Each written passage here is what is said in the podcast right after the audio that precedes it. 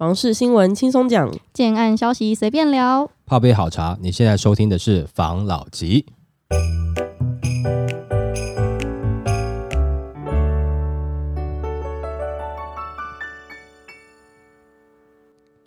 关心你的房事幸福，我是房老吉。我是大院子，我是茶汤会，我是梧桐号。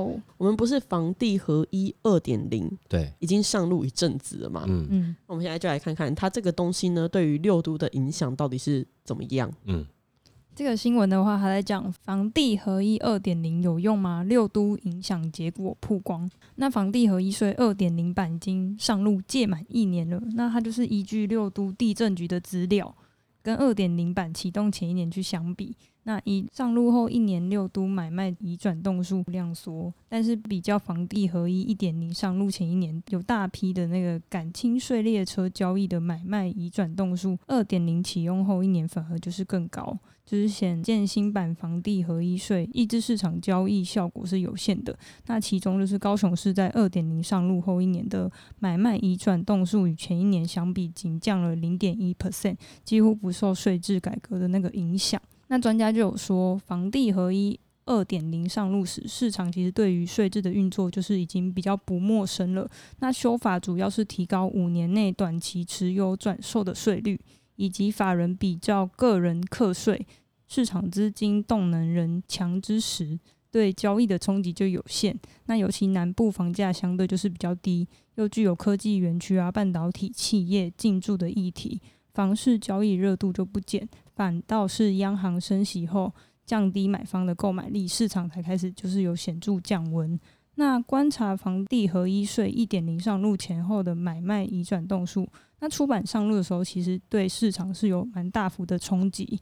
六都中就只有桃园是小幅的量缩，其他五都移转动数降幅都在一成以上。台北市跟台中市分别就是重跌二十八点一 percent 跟二十六 percent。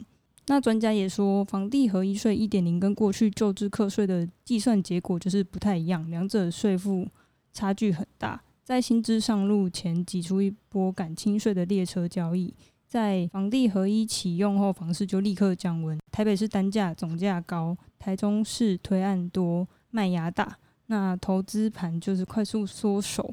唯独桃园市当时有航空城跟机场捷运，还有从化区等这些议题。房价又低于双北，所以它的受到影响比较小。它这个东西啊，就是他一直在讲，他在讨论房地合一税二点零到底有没有用。嗯那结论是他觉得没有用，嗯然后他把它拿去跟房地合一税一点零比，可是它时空背景不太一样，所以我觉得也没什么好比的。没有，应该这样讲哦，就是说你今天第一次结婚你会紧张吧？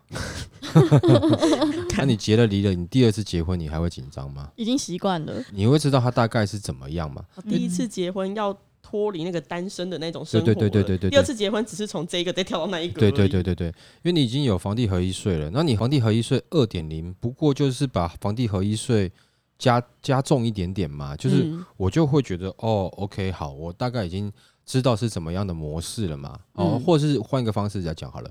我小学入学的第一天我很紧张，但我到国中入学第一第一天就没有小学第一天紧张了，好不好？这样会不会大家对我的看法会不会好一点？不会，我觉得结婚的举例很 很很精辟。嗯，好了，那就是像这样子的感觉嘛。所以一点零大家还不知道怎么应对，那一点零到二点零当中，大家已经知道，就是哦，我要怎么去应应对这个了，对不对？哦，原来婚姻生活是这样子哦，哦，原来呃，这个面对公婆是这样子哈、那我就已经很会了嘛。那房地二点零变是什么呢？我可能就是我离了婚，我再婚，我再婚的对象他也有小孩，哦，就这种感觉，哦，负担更重。哎，但是面对公婆啦，面对什么这个婚姻生活，好像是差不多的。我已经懂，我已经知道了，嗯只是负担重一点点，大概是有点类似像这样的感觉，所以大家就觉得，呃，二点零我已经知道该怎么因应了，所以我不会因为你要二点零马上来恐慌，因为我知道该怎么做嘛。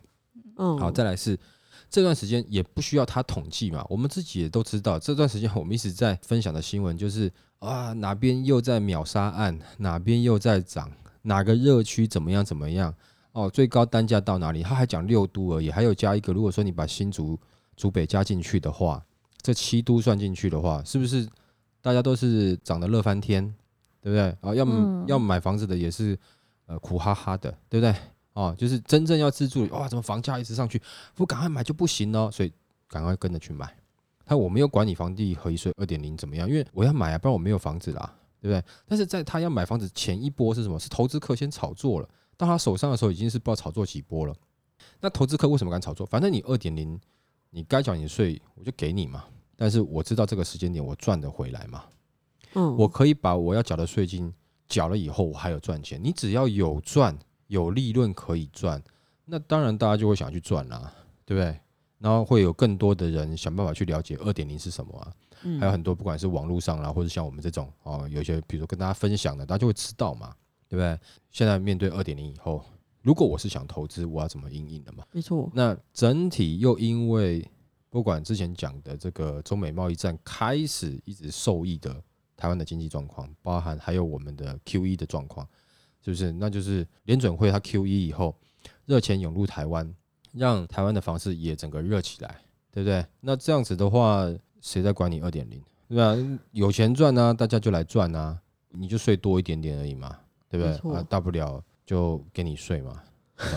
哎，应该不是那个啊，我就缴给你税，好不好？好，缴给你税，哎少个缴不行，嘿，哦，是不是就这样子就好了？所以大家的恐慌程度没有那么高啊。嗯，那你反而说升息了，开始房市稍微降温，因为升息是一个一个讯号嘛，就是说它现在的状况是通膨开始有点过高了，开始有点压不下来了。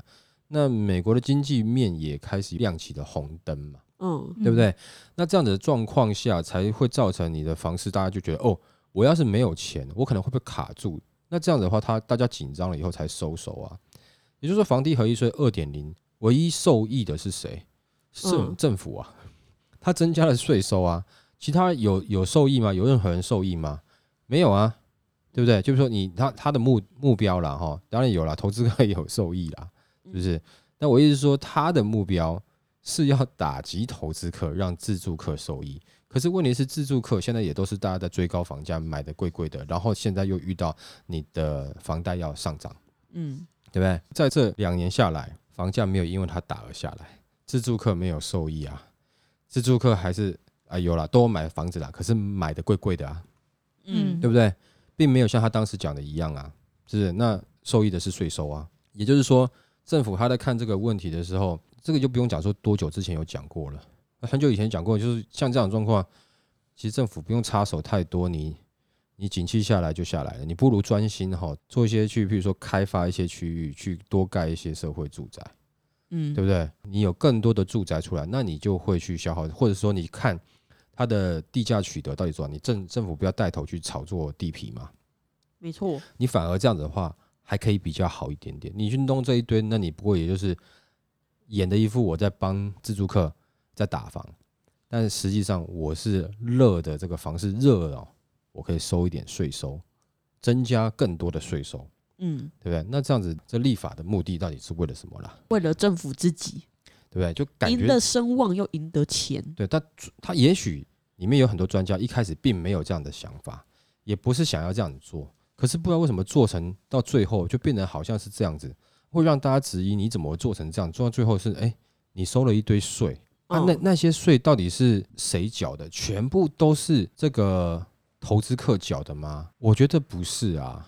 因为投资客会把他要缴的税转嫁在售价里面，那下一波接手的投资客也承接了这个售价以后，他要又再把他要缴的税金也含在他的售价里面。那你这个房子，除非他最后烂在投资客手里面，不然的话，他最后谁接？也是自住客接嘛，也就是说，上面这些人所有的税金是这个自住客在缴，自住客把这个税金给了政府以后，政府说：“哦，我打房很成功，投资客都退场了。对你投资客退场的代价是真正的自助客缴了一堆税，然后让你政府赚到了钱，然后呢，呃，你用一些这个，比如说这样景气的状况，然后让这个投资客他已经退场了，对不对？你之前讲说你要不能换约，可是你现在还没有确定嘛？你真正要不能换约的话，那可能这个还稍微重一点点，你也没有做这样的事情。那好像是就是我自助客我在缴上面好几个投资客人的转嫁的税金，然后你政府收去了税金之后，投资客退场，你跟我讲说投资客退场了，都是你嗯政府的功劳，不是吧？是我自助客花的钱吧？对嗯对不？对？对，是我的功劳吧，不是你的功劳吧？对吧？那如果是这样子的话，那 那我们要你干嘛？是不是？如果所所有事情都要全民自己拿钱出来解决的话，那不就是那我们自己解决就好了？你你来干嘛？对吧？嗯，这个这一系列的处理方式，这有的时候我们当然是不想要去谈政治啊，哦，就是但是不是你这个东西都关系到很多的政策，包含像租金的补贴也是，嗯 你这些钱到底是这真的是在花好玩的呢？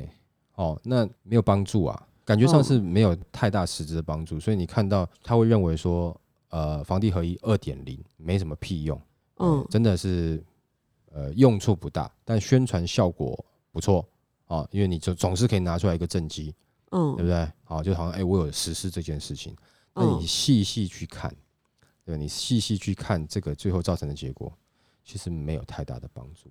你增嗯加多的税收，都是自助客在交的。嗯，你不要觉得啊，这个没有啦，我只是教我自己。我跟你讲，你一层一层转嫁到你身上，你的售价里面其实就有含之前别人想要该缴的税，尤其在前一波你那个买房你怕买不到的热潮当中，一下就秒杀过程中，你可能也被你知道，就是那种状况下，你就洗脑了，我赶快赶快买，你买下去的那金额，其实就已经含了里面很多成本进去了，对不对？那最后总结来看，这个税金是你缴的。嗯对嗯不对？钱你付，政府拿到政绩，投资客赚完退场，然后那接下来你要怎么做？你的你的票要投给谁？你要投给我啊，因为就是我实施房地合一二点零，你才有机会多缴税，然后买到房子，并且把投资客赶走啊！我给你舞台发挥，哎，你自助客你不要不要脸好不好？好我讨厌。我政府不做这样的事情，你你想花钱赶走投资客，你想花多缴点税买到房子，你都没有，你都买不到。今天就是因为我政府，我这个德政，我给你一个很大的舞台，让你可以拿你的钱出来，把投资客赶走，并且你买到房子，你还不投给我，你投给谁？是不是？哦，所以大家就懂了嘛，好吧？啊、嗯那那那下一则，骂完骂完之后下一则，下一则的话还要讲多屋族注意试算囤房税该缴多少。那今年七月起，桃园市、新竹县、新竹市、台中市、台南市以及高雄市等六县市就是正式实施了囤房税。那就是根据财政部一百一十年度的那个房屋税县市个人归户资料，那它统计六县市受囤房税影响的人数。那六县市当中，就是桃园市，就因为原本就是非自住住家集采单一税率二点四 percent，所以仅持有五户以上者会受到那个新制的影响，影响层面为就是六县市最低的。那台南市因为持有一户非自住住家，仍维持一点五 percent 的税率，所以冲击对象仅限两户以上的屋主。那其余四个县市的民众，只要持有一户以上非自用住家者，都是囤房税的潜在加税对象。总计六县市共约十四点五万人受影响，房屋税负恐随囤房税上路就是增加。然后专家就表示，囤房税的课税范围以非自住住家为主，所以持有三户以上自住房屋的民众，并非政策的加税对象，所以不用太过恐慌。然后，而以新竹县持有五户的非自住屋主为例，单一间房屋税率从一点五 percent 增至二点四 percent。若过去某间房屋税年缴一万，明年起就是一点六万，比之前多缴六成的税金。那专家也说，持有多户非自住房屋的纳税人，若欲规划节税啊，除了可将资产平均分散在家族成员的名下，也可以考虑以公益出租人的身份来节省税金，因为公益出租人的房屋税比较自用住宅享有一点二 percent 的优惠税率，再加上年租金上扬，出租房产的租金收益蛮不错的。对名下拥有多户住宅的包租公、包租婆而言，就是应该是节税的双赢管道。我跟你讲啦，我第一件事情有没有，就是租给我儿子，租给我妈，租给我亲戚，然后我再去申请租金补贴，然后我结了税，我不用多缴这个囤房税之后，有没有？我还可以搞不好还可以赚钱，是不是？嗯嗯，反正你只要有租赁合约就可以了嘛，对不对？对不对？嗯，那我嗯租了半年断掉，我他妈再租半年，就是我故意故意搞这种事情嘛？我请问一下，这样子到底帮助在哪里？我因为你看啊，先讲啊，三户以下的自住有没有？你嗯不课这个囤房税嘛？对，那超过之后你会课，然后嗯或者说你是呃作为私自出租用的，就是商业用用途你会用，对不对哈？那三户以下就是哦，那你一旦你要配合你的政策了，因为你又叫人家以房养老，或者是你又叫人家留房养老，嗯对不对？嗯你希望人家这样做，那你不给人家个几户是不恰当的啦，对不对？你起码两三户，我觉得这个算是合理啦。但是你现在你的囤房税要缴的金额，比你公益出租人要缴的这个税金还要低。你当然你是目的，你是希望他房子能很多可以拿出来出租嘛，嗯，对不对？好，那你拿出来出租以后，那如果我租的人是我的亲友，这没有法令规定嘛？我可以租给我的亲友嘛，或是我嗯朋友也可以嘛，对不对？嗯，那我一样，我是不是还可以申请补贴？如果说我们中华民国政府有没有，台湾政府有没有，是个游戏公司啊，这游戏一定整天一堆 bug 啊，你不觉得吗？对对不对？就很多 bug，那你就在那边弄一堆有没有漏洞啊？对？那你之后修完这个法，你又要再去修那个，修来修去修来，你就觉得哇，台湾人怎么那么聪明啊？不是啊，是你游戏太多 bug 了啦。哦，对不对？大家会分享嘛？那最后你得到这个结果是什么？这三百亿的租金是房东自己拿走的，是不想缴囤房税的这些人拿走的，有没有可能？嗯，嗯，是不是？啊，嗯你现在又想要用囤房税去逼他们把这个房子拿出来出租，那一逼他们就哎、我我们就这样做了，哎、我是不是又分享一些不正当的？对，可能下个礼拜或下下礼拜又会出现这个。不是嘛？那你你会不会觉得这很容易会有别人有这样的心态嘛？嗯，是不？是？那我觉得，当然他可能是设一个陷阱，就是说，就是让你的，就是说，只是囤房更贵，你不如拿出来出租，对？但是你要考虑到，就是说，那如果逼急了以后，人家就把脑筋动到你那个三百亿的租金补助怎么办？那你干脆你是做一样的，就是说你的税金是差不多一样嘛，嗯，你不要一个高一个低，他就不会去想办法要去做这个事情嘛。那如果说我这样税一样，然后我又去做这个这个租金补助，搞不好未来政府会来查我的这个房子是不是自用的，还是真的是拿来出租使用的，我可能会麻烦的状况下，那可能他就乖乖缴这个囤房税了嘛，嗯嗯，对不对？那你这样弄的就是我干嘛乖乖缴囤房税？我这样子搞不好还赚。那你说这些房东对于这些法令的了解，会比刚出社会新鲜人这些房客来的差吗？不可能啊，他一定更懂啊，对不对？那房客都还没有申请到，房东就申请到了，那这样子不就是你游戏当中的一个 bug 吗？嗯对不对？那它就有漏洞可以钻了嘛，是不是？嗯我没有说有囤房税不好，哦，就是你国外会有嘛，那你合理的这个囤房的，当然就会让大家觉得它有一个持有的成本在，所以它当然也会量力而为，或者是某些东西它会拿出来出租，这没有问题。可是你故意搞了一个，那你拿来出租，你的税金还更低，其实有一点点怪。就是我今天买一个东西，我留着，哦，嗯它的税金很高。我但是我这东西买来，我不留着，我拿来赚钱，租给人家赚钱，我赚更多钱了以后，那我缴的税金却比较低，诶，这有点怪吧？嗯因为它有减免嘛，对不对？嗯有点怪吧？好，那再来就是，我除了租金，就是我赚的钱，我缴的税金低以外，我还额外补助哦，哎呦，这么好的事情，哟，奇怪，他 政府里面不是都是一些很聪明的人都很会算吗？他嗯们计算机按错了，对不对？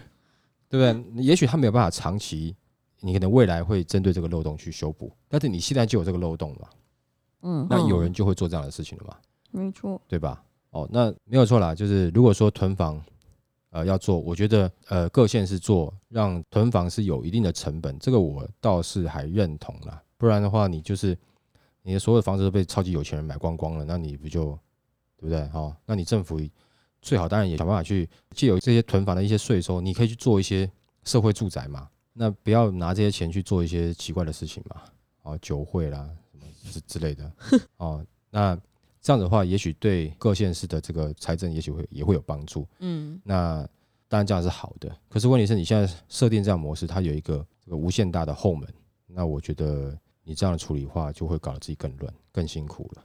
对，就如果说有政府单位听到的话，是不是思考一下这个地方，这的确会有这样的漏洞。哦，那这个真的要思考一下，好不好？好，来下一则。下一则的话是解密全台十大富人区，所得最高区域不在台北市。那财政部就日前公布了一百零九年度综合所得税申报初步核定统计专册。嗯，那他就以行政区来观察，登记前十名行政区房市交易数据。那我们先讲第三名好了。第三名的话是新竹市的东区，新竹市东区呢，它是新竹都会区早期的发展区域，所以机能蛮完善的。然后科学园区的就业人口也是带动人口正成长，所以当地的房市还是蛮不错的。那区域内的产品选择也是蛮多元的，吸引科技新贵自住。那第二名的话是台北市的大安区，它是全台住宅单价最高的行政区，单价高达九十六点九万元。那大安区就位于台北市的市中心，那行政、交通、学区这些资源都是全台之最，是高资产族群就是购屋的首选区域。那虽然区域内都是老公寓啊，华夏产品比较多，但凭借地段啊、机能优势，加上近期政府积极的推动杜根案，所以大安区的房价就是还是蛮高的。那第一名的话就是新竹县的竹北市啦，那它就是科学园区就在旁边，所以就很多工程师还有科技高阶主管就是选择就近居住，所以也推升这个区域的购物需求。然后我还有看到跟竹北有关的一个新闻，它就是最近竹北有一个建案，已经一平开价到八十至八十五万，那它公设比为三十四点五 percent，就蛮多网友好奇，就是为什么竹北可以开到这么贵，然后蛮多网友就说也想去看看。就是是什么情况？然后很多网友就说，因为竹北就是强在未来，所以房价上涨反映是未来的趋势这样子。我们先讲，我们上礼拜有讲过嘛，最近已经听到很多竹北的就是建案了嘛，大概就是都准备要开六十五了嘛，对不对？嗯，那你刚才讲这个八十五的是吗？这个嗯就可能就更特殊了，敢创更高价了，对不对？没错没错但我们也不要讲跟建设公司名字了，免得这有广告嫌疑啦。哦。嗯嗯回到刚刚讲说，你说前面三个这个收入最高的啊，第一个是你刚讲第三名是新竹的东区嘛，嗯对不对？好，然后第二个是台北的大安区嘛，对不对？嗯然后再来又是新竹的竹北嘛，对不对？对好，但是这个是比较范围稍微大一点的，新竹的东区也要看东区哪里嘛，是吧？对不对？没错嗯你大安区也要看大安区哪里嘛，嗯对不对？哈，然后呢，竹北也是看竹北的哪里嘛，对不对？嗯哈，那当然它就是有一个区域是特别有钱人多的嘛，对不对？这个新竹啦、竹北啦，或者是说这个新竹什么关心路那一带、对，介寿段那一带的嗯薪资都很高，这已经不是新闻了啦，嗯这已经好几年了啦。嗯哦，大概就是在前面三名一直都是这样子嘛，对不对？尤其这次新竹跟竹北又是占了一三两个名次嘛。对，嗯不过讲实在话啦，其实北市还是有很多很很有钱的，他不一定会就是说在缴税名单内啊，哦或什么，他资产很多，或者他们家族庞大的这个持有的呃这个资产很多哦，他只是不一定有显示出来，没错哦，他也不是受薪阶级的人。对对对对对对对哈、所以说你真的要去查不好查啦。嗯我自己觉得啦，就是说你当然没有错，你以就是说以上班或者是中高阶主管来讲，的确园区的你也知道，现在园区大家都讲到护国神山了嘛，是不是？哦，啊就是台积电嘛。那嗯相关园区的产业也都是在这边生根很久嘛。嗯那我们都知道它赚很多钱了嘛，那它里面的这个主管跟员工相对应的也是会赚不少钱嘛，对不对？嗯这是我们都知道的嘛。那嗯，你说在北市里面有一些就是哦一些长辈啊，人家的资产很多，收入很多，你是看不到的啊，对不对？那这个你没办法统计。我觉得新竹、竹北哦这两个区域，它会是在前段班没有错。嗯那是不是真的这个力压北市？这个有一些潜在的东西，也许我们看不到。那但是这个新竹竹北的房市的状况哦，的确跟其他六都真的是稍微不太一样，有那么一点点不同。然后呢，它的涨啦、跟跌啦，跟整个大的，就比如说以台湾房市来看，它会跟其他地方是稍微有一些差异。当然，以后可能未来不管是台南或者是高雄，都有可能会跟新竹这边会越来越类似，有可能。哦，就是说，因为它的这个，我之前讲过嘛，譬如说，你只要是学理工科，或是你学相关产业的，你当然是希望能够到这样子的公司上班嘛。所以你你每一年会有固定的外来人口移入，那你移入的外来人口呢，它又跟北市不太一样。其实北市也有很多是服务业的，或者是有的是学徒啦，或者什么之类，就是他的他的薪资还不是到很高。可是新竹的状况是，它有很多外来移入的人口，其实，在前面一两年，他的薪资就很高了，因为他都是进到科学园区内，那他可能就不是一般线上作业员。他可能都是工程师等级以上，所以他薪资都不会到太低哦。所以有一些差异，有的是理工科家庭的这种，有没有？就是他从外地来，他来的时候可能从小到大就是，诶，他是他们家族当中手心的宝啦，又会读书，又乖巧，又听话了哈。然后诶，又又来面试，譬如说台积电，而且又就录取了，人生一路顺遂的这种人，他甚至有可能他在个这个区域。刚开始来想要租房子嘛，爸妈如果身上有点钱啊，买啦啊，赶紧买一间啊，就帮你买一间呐，好啊，你什么时候要不要结婚？马上可能就会有一个也是在科技产业的老婆，哇，两个人就很会赚，呃，养狗、养小孩、养什么什么一堆，就这样子，就是他的人生完全都可以按部就班的一步一步实现，就很顺遂这样子。所以有的时候整体的房市上上下下，对于新竹竹北这边的影响会有影响。可是它的波动好像不像其他县市这么的两极化了，嗯，好，它就会在一所在一个范围内的微微上下上下，也不能讲微微啦，就是有上有下，但是它是在一个范围内啦。所以有的时候，呃，真的房市很冷的时候，哎，竹北还是有一些成交。为什么？因为刚好今年，譬如说，不知道是谁的儿子，可能又又来台积电上班啦，爸妈就帮忙，哎，哦，就是投期款我帮你嘛，好，反正你台积电你一定付得起嘛，对不对？哦之类的。那或者说他真的来。来园区上班，上班那个一两年，那他钱也存够了，那他也想要娶老婆、生小孩，他那个时候也许不一定会去管就房市的景气状况，他可能有需求他就买了。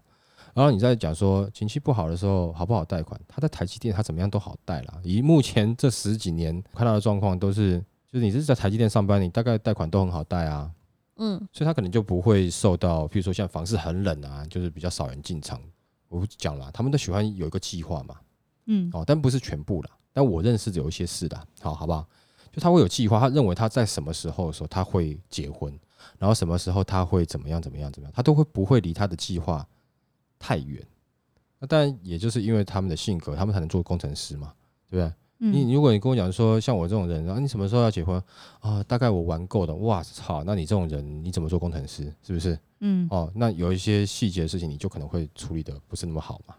哦，所以在新竹市场，它一直会有这样的状况啦。啊。所以就是刚以前三名来看了哦，那当然我们刚才讲，就有很多北市的你不一定看得到。嗯，那新竹的状况就是它现在是两个在前三名当中。但相对应的也会对应到它的现在的房市的状况，刚刚包含说它的价格会上去。那因为如果说半导体业一直好，或者科技产业一直好，你说会不会像前段时间那种爆好？不一定。但它会变很差吗？看起来好像短时间也不会哦。它相对之下还算是较为稳定的产业，对不对？所以它一直有这样人口涌入，而且涌入的人又不是薪资低的人，所以它一会有一定的购物需求哦。所以。竹北啦，新竹的房价如果要往下走的话，我觉得是可能比较慢啦，比较难啦。往上走，期待它不要那么快涨上去了。好了，那我们这集就分享到这边喽。好，好，那谢谢大家收听这一集的防老吉，拜。